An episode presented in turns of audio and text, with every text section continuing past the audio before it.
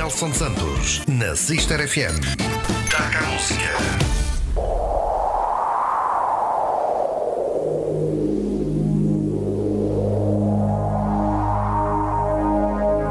Já estamos de volta para a segunda parte desta primeira hora do DACA Música. E hoje, a dar-nos música e boa conversa, está o Adelino Rito, em representação da Banda Kroll, que são os meus convidados desta noite. Para já ouvimos mais um instrumental original dos anos 90 desta banda. Chama-se Voyager. Já voltamos à conversa.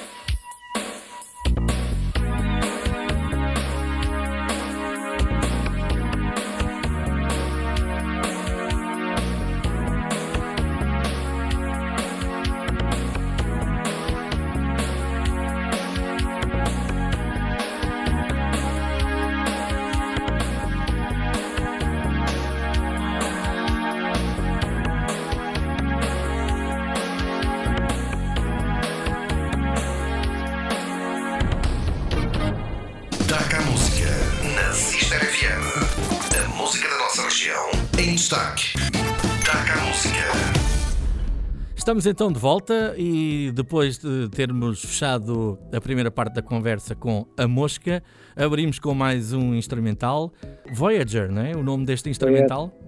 Sim, sim. Ok, também um, um bom instrumental. Deixa-me destacar, eh, eu já tinha dito em off aqui ao, ao Adelino, deixa-me destacar aqui o, um- o trabalho, obviamente, de toda a banda, mas eh, não, não me passou ao lado o, o trabalho de teclados que estão aqui nestes temas. Isto houve aqui uma, uma dedica- dedicação muito grande eh, nestes, nestes trabalhos. Nota-se aqui Sim, realmente um, um grande trabalho da, da parte dos teclados, do teclista e do, e do gosto que é preciso ter para estas coisas, não é? Sim, sim. Eh, E, e o tempo, a dedicação que, que, que ele, que ele tem.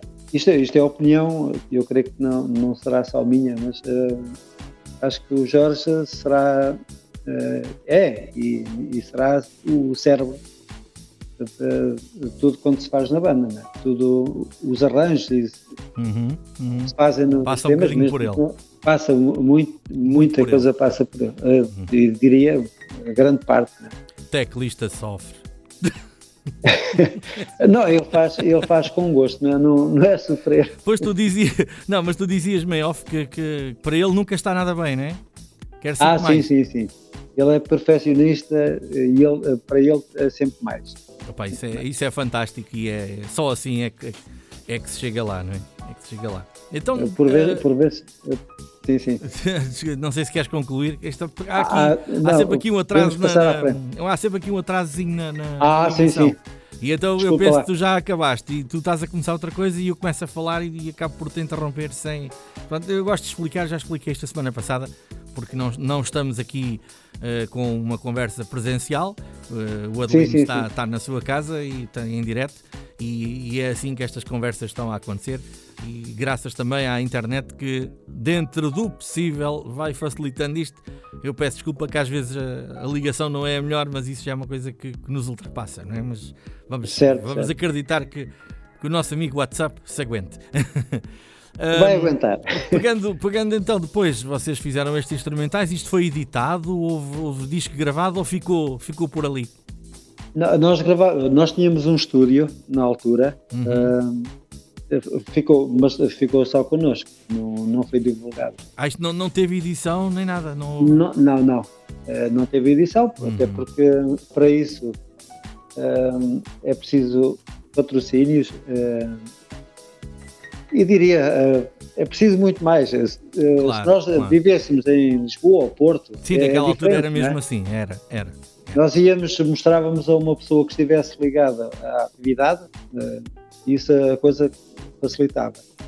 Como somos da, daqui da, da região, não é assim tão fácil. Não era fácil fazer isso na altura. Mas pronto, ficou gravado, está registado e agora podemos, podemos recordar aqui e, e isto está no YouTube, que foi, foi lá que eu também fui à procura. Portanto, quem, Sim, quem sim. procurar por Banda Crawl no YouTube vai encontrar eh, aquilo que acabámos de ouvir e mais, e mais coisas. E mais coisas. Tem mais coisas, certamente. porque há sempre malta que filma concertos e tudo mais.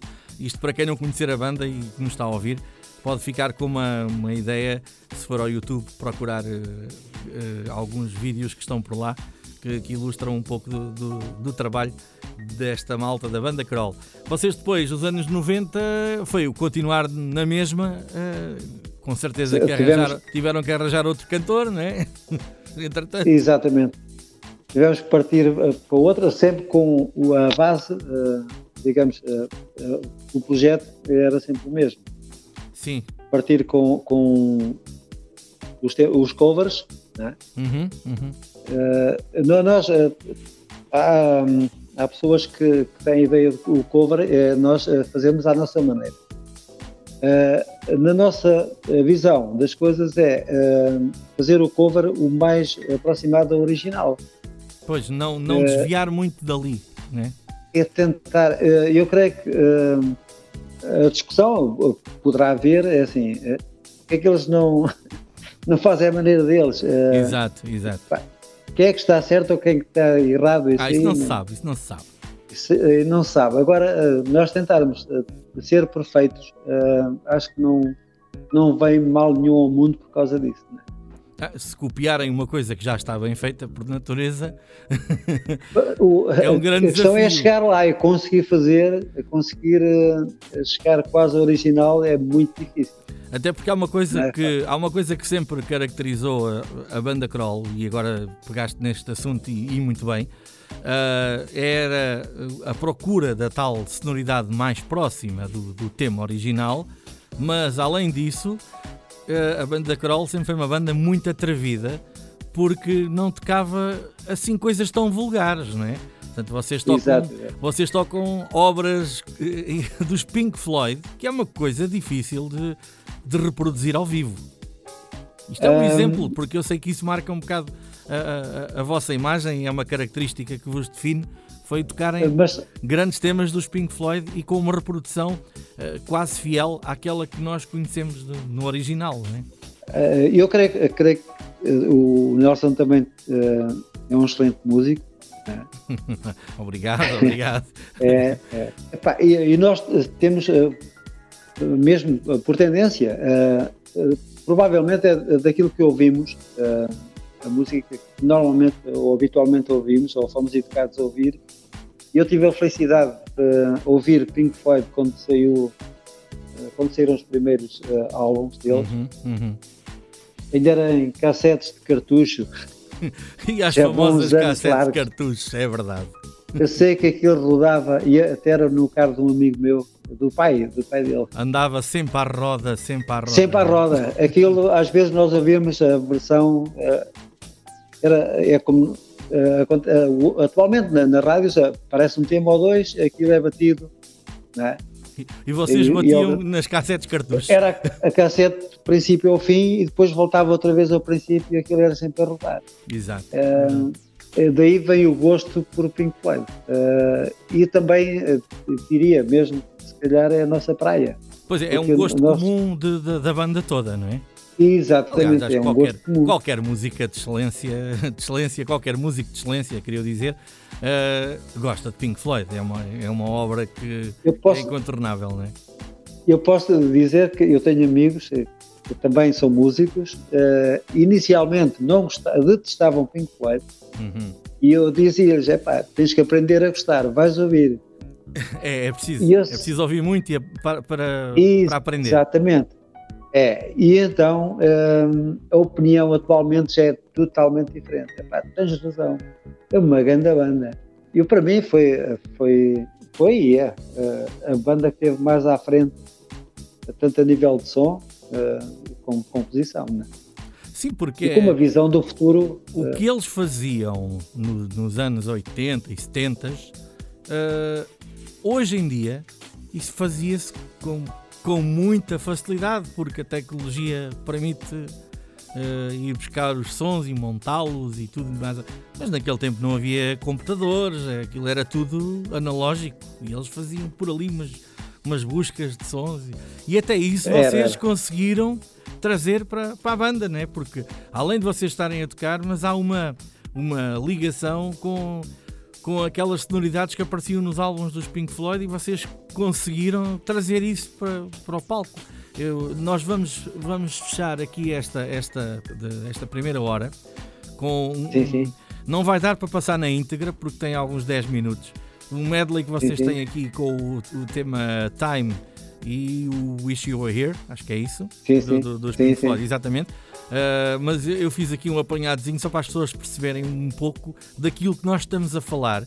E eu acho que vai ser interessante mostrar aqui aos nossos ouvintes. Atenção que não é nenhuma gravação profissional, isto foi captado num concerto ao vivo por uma câmara de telemóvel, portanto vai ter a, a qualidade que tem, mas a qualidade que tem é, é o suficiente para as pessoas perceberem o, o rigor que vocês uh, têm nestas coisas e, e e de, como conseguiram uh, reproduzir uh, ao vivo dois temas, especialmente o Time, né? porque tem uma introdução incrível sim, sim, sim. Uh, que está realmente bem, bem, bem interessante.